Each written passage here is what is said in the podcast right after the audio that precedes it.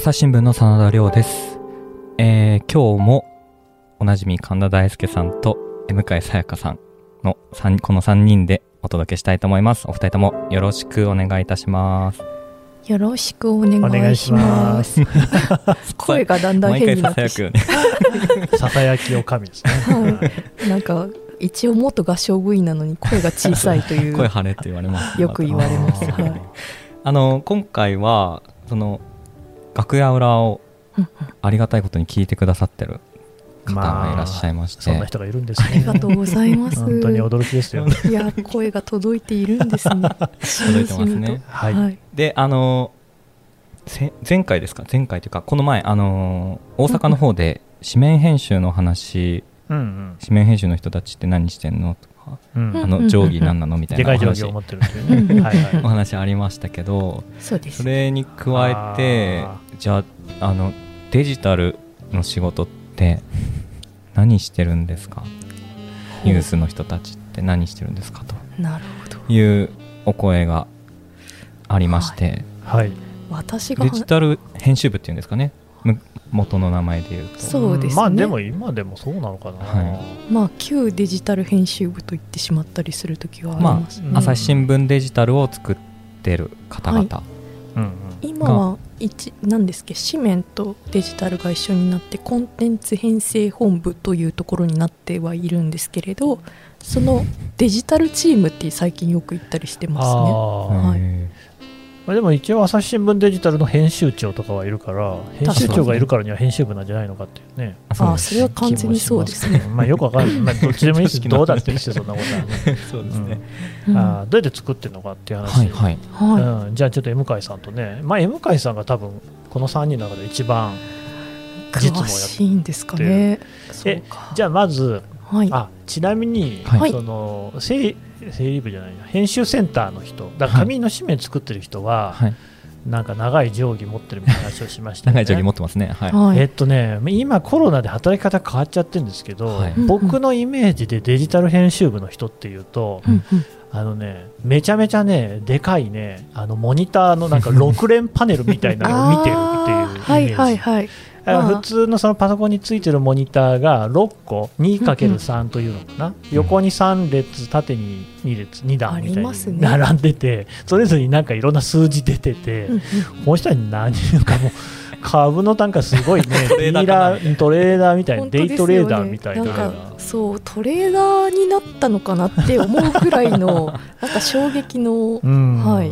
でかいねモニターを見てるんですけど、まあただ私その昨年の春2020年の4月に赴任してもう直後に緊急事態宣言が発令されてしまったため そのろそういくつもの無数の画面を見るということはあんまりせず基本ノートパソコン1台しか見ていないというあんまりよろしくない例ではあると思うんですけれどただまあ会社からあの在宅勤務にをするにあたってまあモニターはお借りしてうん。見てますね、僕はねない。あそうだったんです僕はかね手元のパソコン1台ノートパソコンだけだってあ本当ですか、あのねやりゃやったら別に何とでもなるんじゃないかっていうああでも本当その通りで 結局あのそのなんかなんだ？ちょっと古いモニターだったせいかあの色がうん。なんか全然うまく見えなくなってきてしまって、うん。そのモニター使っても。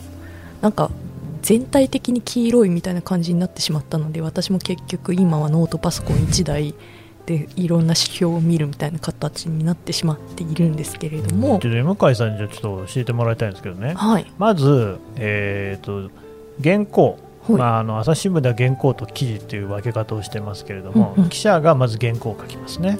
そうですね。でそれをデスクが、えー、とリリースって言いますけれどもデスクが確認をしてうんで記事として形になってくる。うん。でそれを校閲の人が見てくださって、はい。えー紙面に載っていく。これがまあ紙の方ですよね、そので編集センターの人がどこにどういう大きさで載せるかっていうのと見出しっていうのを考えるのが紙なんですけれども、うん。デジタルの場合はじゃあ記事がリリースされた後ってどういう流れで載っていくんですか？えー、とお弊社の場合は、まあ、シとあるシステムがありまして、うん。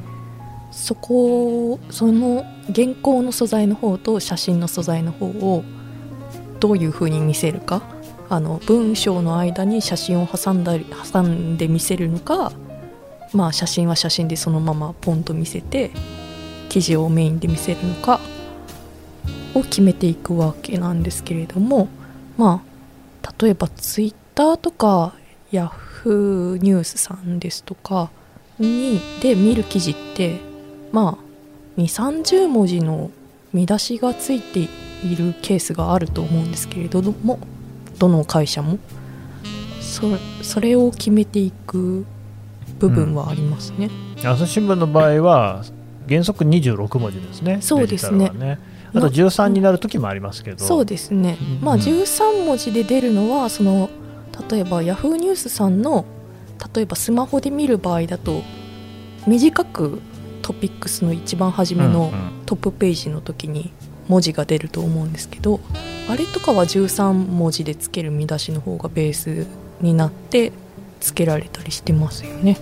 で26文字なのは何でなんですかっていうのを一度前聞いたところなんかこう横文字でこう見る場合に26文字が一番人間の目がし確認しやすいからみたいなことを聞いたんですけど本当かね？本当かなっていう。それでもあとパソコンのモニターなんじゃないのかって気いや本当そうスマホだと多分いう26文字って折れるでしょ。折れます。気が折れちゃうんですよね。ね。だからどうなんだろうなしかも最近は半角の英数字を使うようになったから余計に。26文字入れててもなんか結構短かったり長かったりするっていうね、な気がしますよね。うん。でなのでその朝デジじゃないその外販先のサイトの記事だと、その外販先のサイトで見せる見出しの数は実は字数が違っていて32文字なんですよね。なので朝朝日新聞デジタルというサイトで作るあ見せるための見出しとその外販先で見せるための見出しを分ける場合がありましてあえて分けて作って出す時とかもありますね。でねこの外販先っていうのがまた多分朝日新聞ロあローカルの言い方ではい、あ特にその編集部周りだけで言ってるっていううん。あの別の部署行くと通じないんですけどこれはい。要は他の媒体そのヤフーニュースさんであるとかなんだっけ他にもいっぱいありますよね LINE ニュースさんだったり、うんライブあと D メ D メニュードコモとか、そうそう。あ au のとか、そうそうそうそう。ありとあらゆるところに朝日新聞はニュースを出していて、はい、その外に出ていく。要するに朝日新聞デジタルっていう www 朝日 .com っていうところ以外のところに出すのを外販って呼んでるんですよね。そうですね、うん。はい、あとは Google しとかもね。はい、ああ Google もそうですね。そうですね、うんうん。いろんな、はい、あるんですよね。まあ実際どうでしょう。皆さん朝日新聞デジタルのサイトに来てくださってるのかはちょっとわか まあうんあ人によりけりかなと思うんですけれども。まあはい。今はちょっと見せ前はあの見出しをその横でバーンと並べて一行で見せる形のレイアウトになっていたと思うんですけれども朝日新聞デジタルのサイト自体が昨年ちょっとそのレイアウト変更がありましてまあでもそれも写真も一緒にはいトップページ見せられるようにね、はいまあ基本的に誰も見てないですからね。なってはい見てないですよね。そうそう。まあ、それはもう統計の数字も出てて、まあ、うん。社外費なんで言わないですけど、うん。あんまり大して見られてないっていうのは分かってるわけですよ、はい。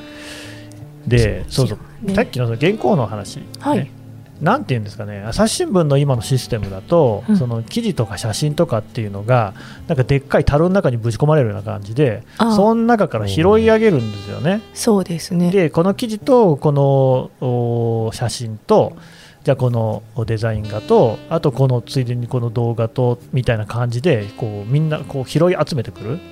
で1個のそのまとめみたいなのにしてでなおかつそれをデジタルでやってることって何て言えばいいのかな？書詞をつけるっていうことなんですけどな書士。はい。要は例えばこの、の記事は国際の記事ですよと、はい。国際の記事の中でもあのアメリカの記事でアメリカ合衆国の記事ですよとか中国の記事ですよとかっていうのをこう細かく分類したりとかね、うんうんあと何やってるんでしたっけね、あとはあの有料会員の方向けの記事です。うん。例えばお金を払ってい契約してくださったらこの記事が読めます。という形の記事の仕込みをすることもありまして仕込みっていう言い方もあれですね。完全に、まあ、の社内用語だな、でもそのあんまりね、その有料会員の方だけっていうのもご無体になって話で無料会員の方にもここまでは読んでいただけますっていうところを設定したりとか、うんうん。これ記事によって違うんですよね。違いますね。結構ね、サイトによってはもう最初の2段落とか決めちゃってるところもあるんだけど、ね。朝日新聞は全部細かく1個ずつ設定してるんだよね。本当ですね、であとこの何段落目か例えば3段落目まで読めてるのに途中からここの現象は点々点みたいに書いてあって、うんうんうんこの後は契約したら読めますみたいに書いてある、まあそれををあの社内用語では中中文っていう言い方をしているんですけど、どこまでの段落を見せるかっていうのを、うんうんあの設定してで配信すすねという形になっています、で場合によってはナットグラフっていうんですけれどもそこに、えーここの続きを読むと何が書いてあるのかっていうのをお知らせして、まあ、あの続きを読んでいただく時の、ね、ヒントにしてもらうとかね、ありますね。のを入れたりとかあとはやっぱリンクですね。その記事1本読んで、さよならバイバイだとまあ寂しいんで、いや実はこういう記事もあるんですよっていうのをね読み終わった人に紹介するような感じの記事のリンク。だから関連性のあるものだったりその時よく読んでもらっている記事だったりを入れるっていうね。はい、これも我々がまあなんだろう半ば手作業でやってる感じですかね。なるほど。半ば手作業ですね。まああの社内のソフトとしてどういう記事が関連しした記事ですよというのを見せてくれうるシステムはあるんですけれど、そこからどういったものをそのリンクとしてつけるかはその一人一人に裁量は任されるのであれ向井さんとかどういうところになんか工夫とかしてる？なんか最近言われていたのはあの1本目2本目はその記事本体と内容がかなり似ている関連記事で、うんうん。34本目は大まかなくくりでのあの同じジャンルの、政治なら政治みたいな。はい、記事、で最後の数本はあのなんだ？その、まあ、PV ですか？とかページビューっていうやつですっけ、うん、CV CV って何の略でしたっけ？コンバージョン。あそうだ。忘れてしまった、はい、の、はい、契約が取れている記事、うん、さてここでねコンバージョンについても説明が必要だと思いますけど、はい、コンバージョンというのは要するに、えー、朝日新聞の場合には会員にいくつか種類があるんだけれどもざっくり言うと無料会員と有料会員というのがあって月々のお金をお支払いいただく方ととりあえず会員として登録をしていただければあの月に何本まで読めますよっていう方といてそこにその登録をしてもらうなんか登録してもらったっていうのがコンバージョンって言って1とかね2とかって、まあ、人数でね数えるわけですよね。ですね。うん、でそれをでも基本的には、えー記事を読んであこの先も読みたいなって思ってくださった時に会員になってもらえるわけなんで、うんうん、だからそういうところをねいかに工夫するかっていうところがまあ問題課題になってくるわけですよ。でなるべく会員の方には増えてもらいたいとできれば。そうするとまあ5本目とか6本目とかにはそういうその幸いにも好評でコンバージョンが多いような記事を持ってくることが多いと。うん最近はそういう傾向にありましたね、うん。でさらにまあ長い記事って最後まで読まなくても、ふーんってなんか分かった感じになる時皆さんありませんか？ありますよ。ありますよね。ありますあります。なので、まあ最まあ、関連リンクって一番す記事の全部読み終わった最後についているものなんですけれども、うんうん。そのそこまでたどり着かないことを想定してその文中に何段落目ごととかにあのそのき関連記事のリンクを入れたり、うん。その関連の特集のリンクを入れたりしていることも多々あります。あれもね、だから記事もものによっては10段落とか、それこそ20段落とかあるわけですよ。でそういう時にそのまた特別なツールを使って見ていると、もう下の方に行けば行くほど、どんどんどんどん読者が離れていってるっていうのは分かるんですよね。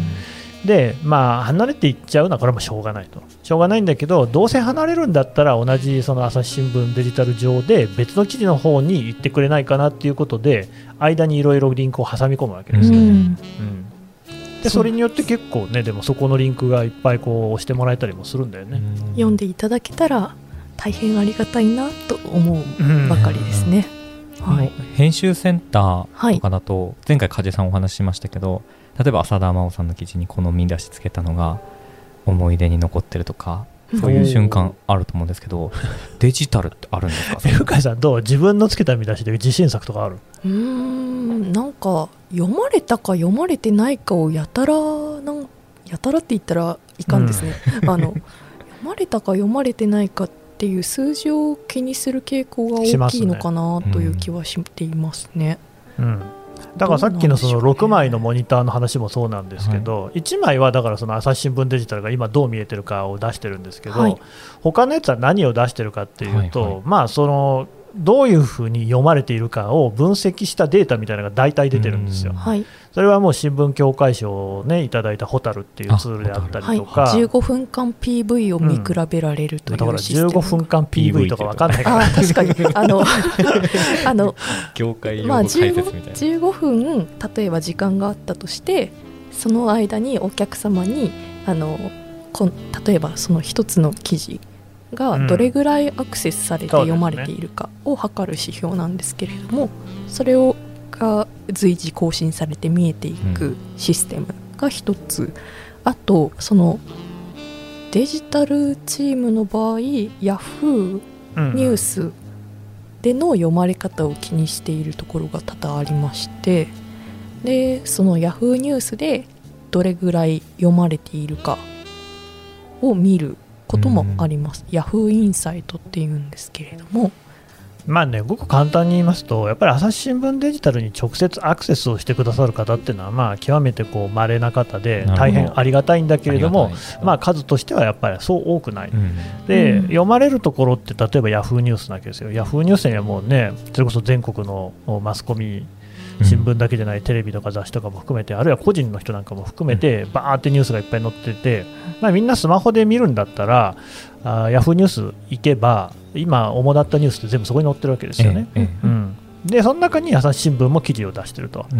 でだからそこで、えー、ヤフーニュースのいわゆるトップページみたいなやつ、ヤフートピックスって言いますけど、に載ると、やっぱりこう莫大な数の閲覧数が出るし、あとはやっぱりあのアップルの、ね、製品、iPhone とかは典型ですけど、iPhone はそのホーム画面をそのスワイプすると、ニュースが出てくるんはいですよね。はい出ますでそこに出てくるとやっぱりこういっぱい皆さん読んでくれるっていうことで要はその今どこから誰がどういう読み方をして朝日新聞の記事に触れているのかっていうのをいろんなやり方でチェックしてるんですよ。ううんんであとだから CTR って言いますけれども同じように見出しをこう並べていてもそのそれによって、えークリックをしてくれる人の割合が違うんですよね。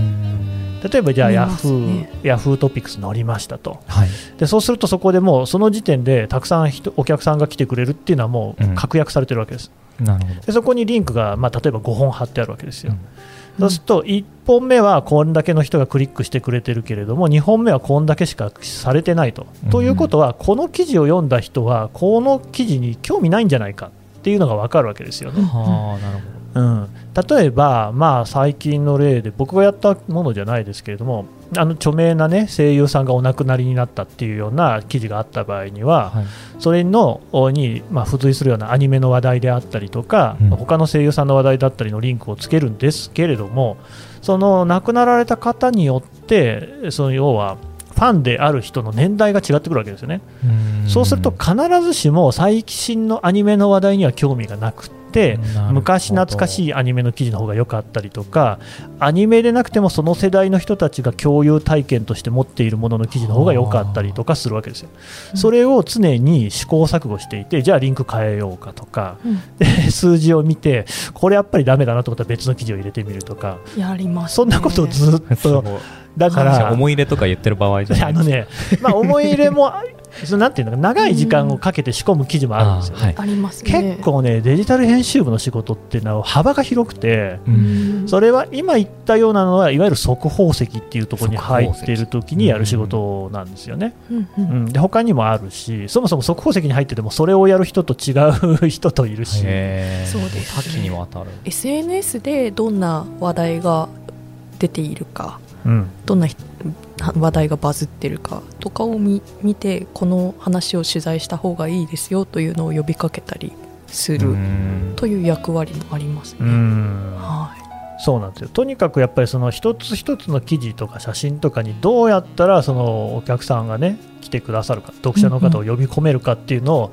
いろいろみんなであの手この手で考えてるっていうのはデジタル編集部ですね。なるほどいうん。うんそれで来なかった時には結構心のダメージを負うといういやいや、心とかじゃないよね。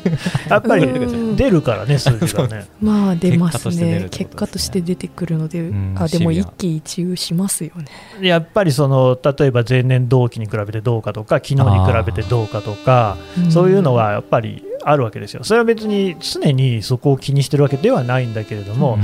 やっぱりこう今日はあんまり PV 伸びてないなっていうのは当然気になるし、うん。うん。うんそのさっきのコンバージョンにしてもそうだし、うん。そこはね、あの一番こう速報石が頭を悩ませるところではあるんですよね。うん。ありますね。胃が結構キリキリする時ありますよ。ありました。伸びないな、あどうしようみたいな。全然あんまり読読んでいただけないと思ってしょんぼりしたりいやだから本当にね仕事の量量が青天井なんでどこでうん。その区切りをつけるかみたいなのは結構個人にまあ委ねられてますよ。ねなるほど。かなり違う気はします、ね、だから人によって全然そのやり方が違ったりするから、結構本当に同じこの業務でもうん。全然人によってやり方が違って、結局どうすればいいんだろうと戸惑うみたいなことも この1年間結構よくありましたね。そこでね、あのーこれが答えだってのが出てれば多分みんなやってんだろうけど ない、はい。出てないから沼みたいになっていくわけですね。沼なんでしょうかね。どうなんでしょう、ね。でその紙と全然違うのはやっぱり締め切りっていうのが存在しないから、はそう。まあ事実上ね夜12時とか超えていくとやっぱりそこはそんなに読まれなくなってくんだけど。でも遅番という人もいるんですよね。あの社内で唯一一人寝ずの番をする人という人がいましてうん 夜じ10時から朝6時という勤務体制なんですけれども、へはい、ーそれ本当に一睡もしないんですか？いや夜通し起きますよ、そうそう。でまあそれはアメリカとか真っ昼間なんでそういう海外のニュースが入ってきたりとか、あとはまあ翌朝の仕込みとかね。そうですね。それも山ほどやることはあるっていう、はい、あとあれです。LINE のうんお友達500、LINE のお友達が500万人になりましたってなりますね、でその長官という刊をあの配信しているんですけれども、それを作るのもデジタル編集部の仕事です。私もやってましたね、はい。うん、あれ難しいんだよね。意外と難しい。意外とっていうかとても難しい。やっぱりその LINE を読んでくださるような人が読みたくなるような記事の選んだりとか見出しをつけたりとかうんうんこれがねまたねその一般的な朝日新聞デジタルの顔つきとは違うね、えーそうですねラインナップになるんですよね。はい。うん。見出しの数も、あ文字数もはい、違いますからね、うん。どの写真を使うかとかもで写真がねすごく大事で、はい。うん8本だよね確かね。8載せられるの。本で3本が写真が写真あり。で1本がでっかい写真が載るんで、はい。やっぱり写真映えのするような話をそこに持ってきたりとか。しつつでもかといって綺麗な風景ですみたいな、じゃあもうね。あそういうふうにしていらっしゃる新聞社さんもいるおられる気はするんですけれどまあそれだけだとちょっとうん。どうかな？というところはありますよね。そうですね。だからなんかむしろよくはちょっとわからない感じの画像とかを載せてこれは何かなっていうのでその記事にねクリック、うん。タップしてもらうっていうのを誘うみたいなやり方をする人もいるし。そうですね。そこはそれこそまあ本当に 人によって全然違いますね、本当に違いますよね。うん。結構直球でなんか「鬼滅の刃」とかすっごい流行ってた時にはもうドーンとねそれが載ってれば普通にクリックされるってこともあるし。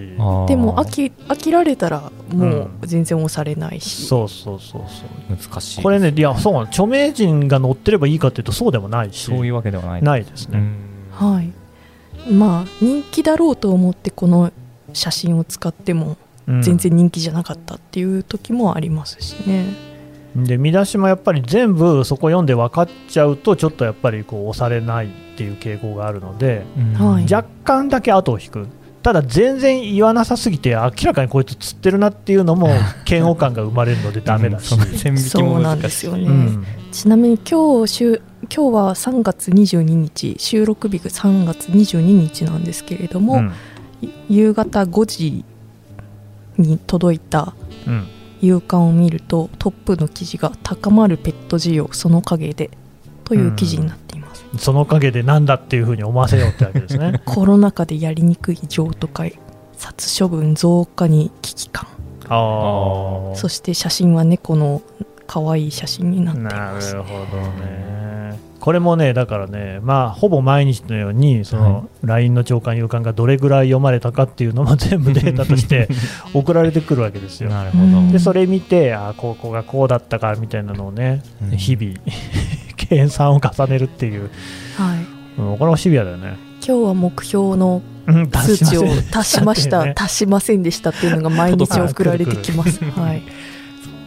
うん。すごい自信を持って送り出したあの配信させていただいたものが全然読まれてなかったりするとものすごくへこみますね。ありますね。まあでもね、僕は本当国際報道に行って国際の記事っていうのがまあ全然読まれてなかったのをうん。うこうん読まれるように引き上げたんですけど、それはね結構本当見出しの工夫だけでも全然違うんですよ。ね。ああそうですね、うん。私もこの部署に移動する前はあの名古屋報道センターという名古屋のところでその出向部配信というんですけど、まあ、取材もして配信もするみたいな形でうんうんうんうん。携わっていたんですが、なかなか結構本当シビアに数字が出るのでほうと思ってはいましたよね。でもね、そうやって数字にシビアに向き合うってことを今まで記者はやらなさすぎたと思うけどね。まあそれもありますけどね。うん、なんか、うんいや自信につながることもあるし、うん俺はもうあれはぜひやるべきじゃないかと結構ね他の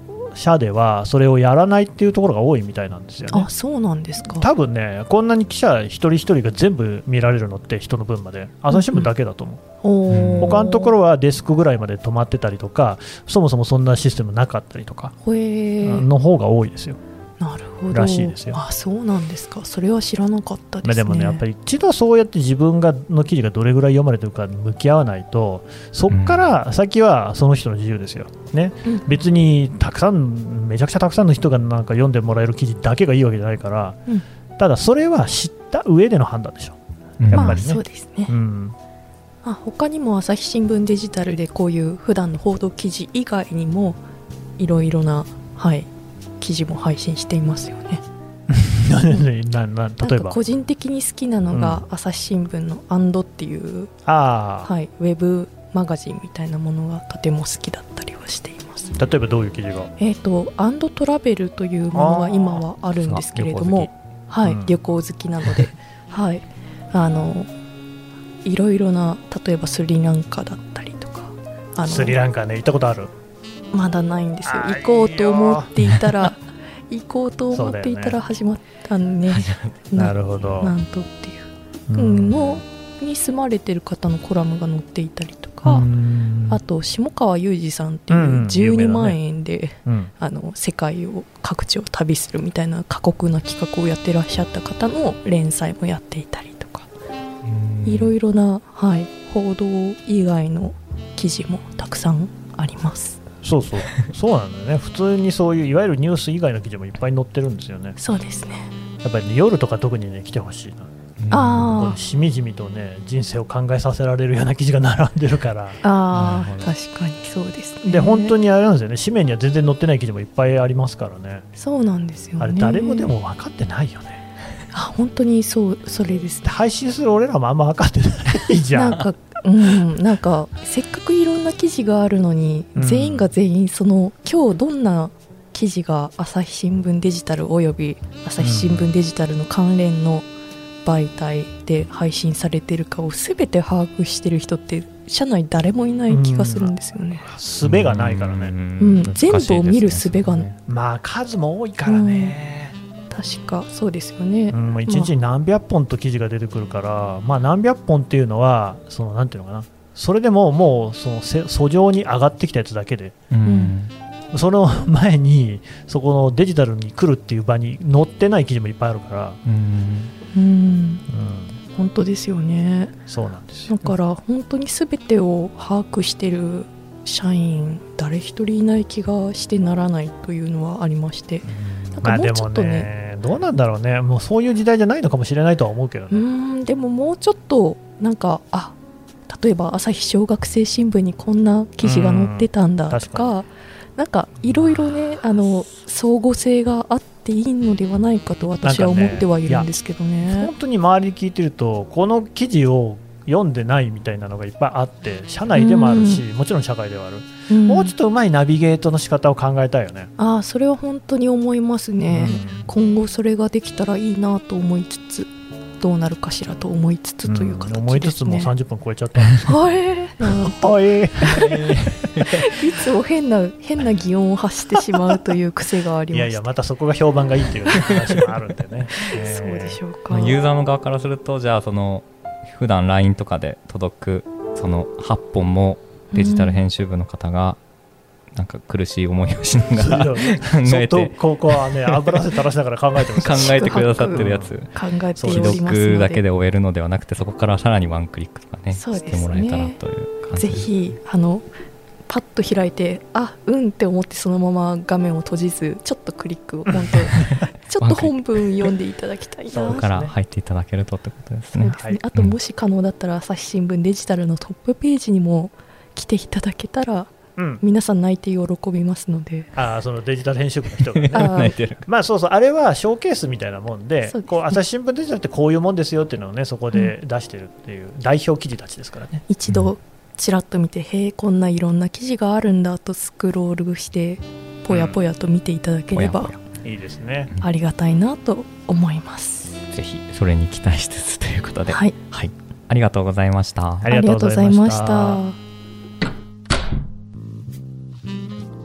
朝日新聞ポッドキャスト楽屋裏ではリスナーの皆様からトークテーマも募集しています。ハッシュタグ朝日新聞ポッドキャストでつぶやいてください。